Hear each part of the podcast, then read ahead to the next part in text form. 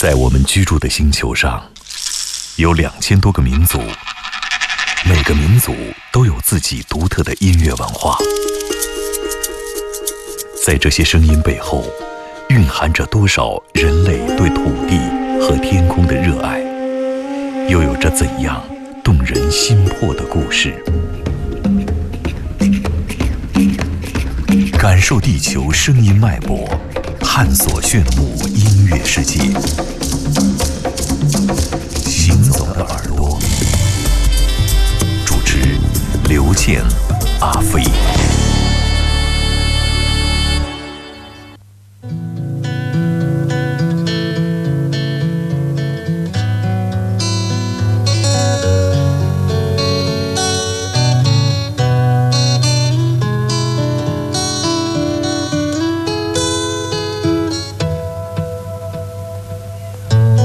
从离开你，我让生活恣意，让酒精随意，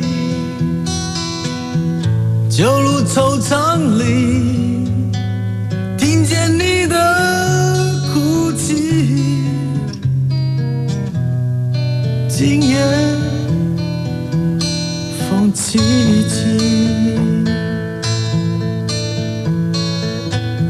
从离开你，我让生活恣意，让酒杯随意，酒路惆怅里，听见你的哭泣，今夜风起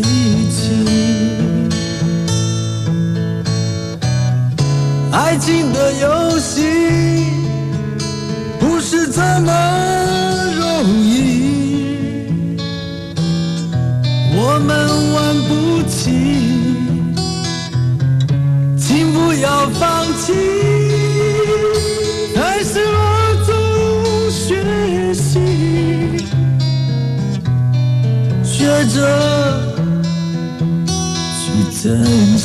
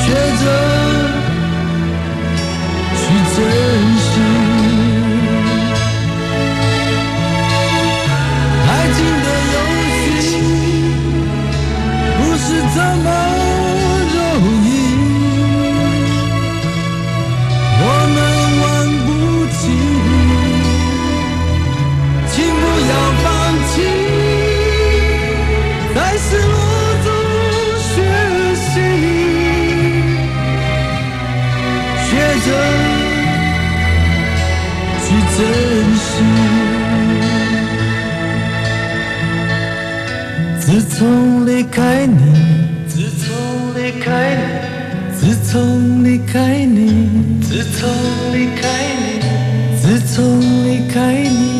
自从离开你。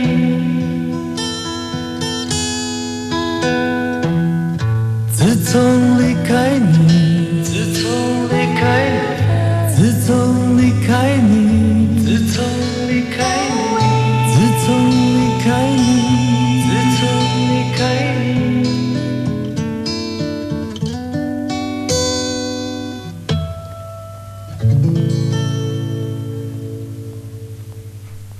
小杰，欢迎继续回来。我们的行走的耳朵在周日晚上七点到九点，听少听但好听的音乐。我是刘倩。我是阿飞，嗯，嗯好像似乎如果你是第一次打开收音机听到我们这首歌，可能以为这是一个金曲怀旧的节目，但是即使你是一位老乐迷，也未必必听得出这位歌歌手唱的这首歌，我真是没听就是过。刘铮演唱的《自从离开你》啊。我记得上一次第一次我们在耳朵里面，那是十多年前播过刘铮的一首歌，然后有个听众还说他把车停到路边，然后听完，啊，哭了，没有吧？不会是电视剧里的剧情吧？这个唱片让我。思绪良多，就是回到了你想我十九岁、二十岁的时候去工厂上班，这就个我阿飞听到的时候不到一百斤的时候，吃不饱饭可不嘛，坐公共汽车坐好多站，去新华书店等着。新华书店是卖那种你知道比较主流的磁带吗？我会存很久的钱买平克·弗洛伊德，买一些七七八八的比较大牌的音乐家，但是。那时候。在书店的隔壁总有一家那种民营音像店，是供你选择很多流行音乐的。所以说我在那儿就买到了《凡人二重唱》，当年是莫凡和袁惟仁在他们的《大伙儿来唱首歌》，好像是那首专辑里面啊，听到了这个《自从离开你》。哎呀，我觉得啊哇，我说这个木吉他弹得太好了，这个编曲怎么能变得这么好？和声的转位转换，那种小和大和弦的替代，还有那种很好的编曲和演唱，和声也好，我觉得太好了，我就不停的听，不停的听，以至于那首歌呢被我听了很多遍就变声了。所以说今天这个袋子呢，我们十几年以后我才发现，这个刘铮是。他的首唱者，当年袁惟仁写了以后，刘铮呢演唱的。刘铮出过这个，到底要我等到什么时候？很火吧？当时。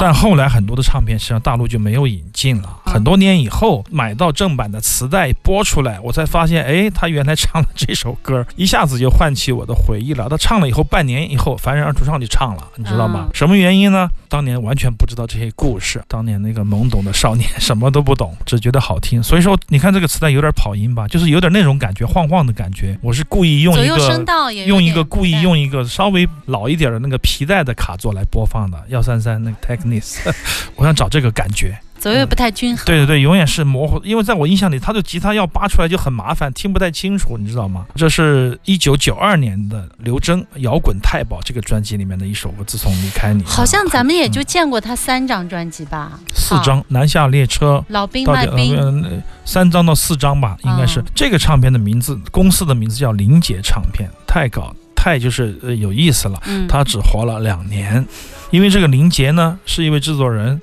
他有其他的生意，在一次争吵中被人枪杀了，啊，然后枪杀他的那位人也自裁了，啊所以说这个东西一下子就没了。当年他们花着大本钱要做的文章的唱片呀，好多上面都被其他的公司买掉了。那这个啊唱片公司就出就了很短刘铮，对，啊就刘铮还有几个艺人，但真正火的就是刘铮了，能嗯留下名字的就是刘铮了。那么为什么刘铮在当时的台湾的乐坛那么多的高人能够脱颖而出呢？你知道是怎么会脱颖而出呢？就是因为它有一股浓郁的山东的味道，就是它有用了很多江南的小调。嗯用了很多方言，我们这边过去的方言，哎，你你有多少钱？老张的牛肉面，就是嗯那些东西，在当年的乐坛里面，没有人用这样的一种方法来演绎。所以说，刘铮以他的那个破锣嗓子，突然间就冲到了前三甲，你知道吗？销量冠军、亚军都得过，很厉害的。当时在电台里听，所以说这首歌，我觉得唤起了我的回忆。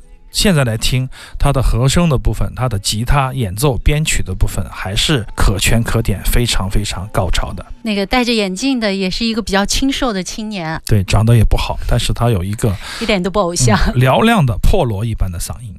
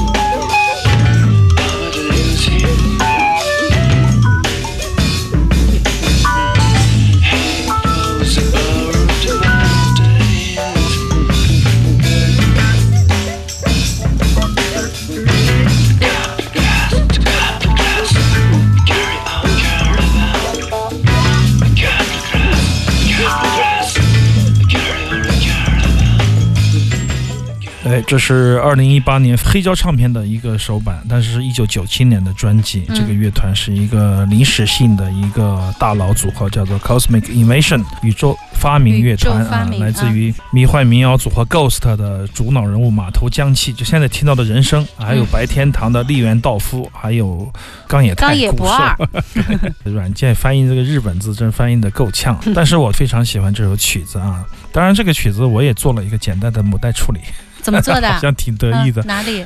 不告诉你，嗯，反正我有我的办法吧。这张唱片总的来说，这首歌是最好的醒神之作，也是最棒的作品，十几分钟啊没没有时间把整体的音频都播放完整，嗯然后刘倩会上传的时候再做啊。你可以听到一个 Suzuki，一个铃木。在 Can 时期的德国摇滚 Can 乐队里的铃木，在一个夜晚走错了房间，他晕晕乎乎的走错了房间，走到了 Miles Davis 的 Beaches Brew 的房间，然后他在抑郁中开始演奏出来了这个专辑，然后他又走了几个房间，就是这种感觉。在这个唱片里面，我们可以听到关于迷幻的所有的成分，甚至有一些魔幻的部分，你会觉得，哎呀，好像 Herbie Hancock 是不是在弹那个管风琴啊？嗯那个颤音琴是不是他弹的？有一种那样的一种音色的配列，让你觉得飞了。首先在意识的定位上就产生一种错觉啊，极大的错觉。演奏上面毫无疑问也非常的精彩。我也曾在节目里多次提到过我的一个个人的癖好，我就特别钟爱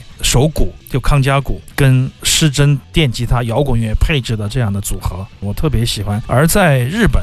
这样的乐队常常，头脑警察有一张也特别棒，我专门从录像带里扒下来，在节目里播过，我想大家应该也记得清楚。这种组合让我觉得欲罢不能，我很难抵挡这种乐器之间的配合。再有就是他们配合的确实非常的好，因为每一个人都是各个领域的各个乐队的首脑，然后知道怎么去聆听，知道怎么样去整合把整个的推进整个的气氛啊，嗯所以这首曲子我觉得确实非常的风暴，非常的摇滚，非常的迷幻，也非常的精彩啊。我们在上传的时候可以把现在这些华彩的部分都传过去，足本给大家听一下，希望大家能够喜欢。也特别鸣谢来自上海的华夫同学。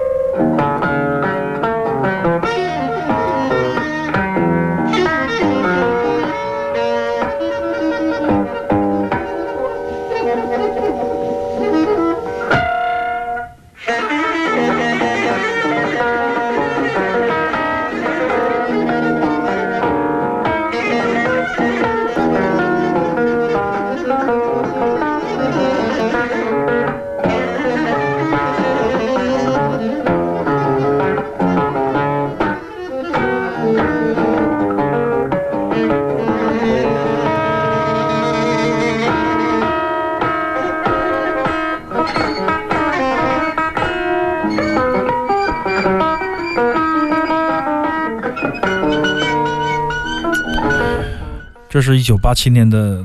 当年的在日本的现场录音是萨克斯演奏家高木元辉，主角是 Derek Bailey，自由吉他的即兴吉他的老祖宗啊，不能说就是先驱者吧啊，在当年的录音，三十年以后在立陶宛的厂牌 No Business 没生意，不做生意没生意，我有点不怀好意的揶揄啊，也不是不怀好意，善意的揶揄，就是没生意厂牌 No Business。我真的是忍不住要说出这句话，为什么不知道？显得很艺术啊！即兴还不是艺术，这张唱片确实非常精彩，我特别喜欢 Derry Bailey 的演奏啊。而高木元辉在我的日本自由爵士的聆听史里面，不是一个经常见到的人物。实际上我在节目里说过，当年见到的最多是阿布逊。我们马上进入一段广告，广告之后继续回到，还有一段行走的耳朵。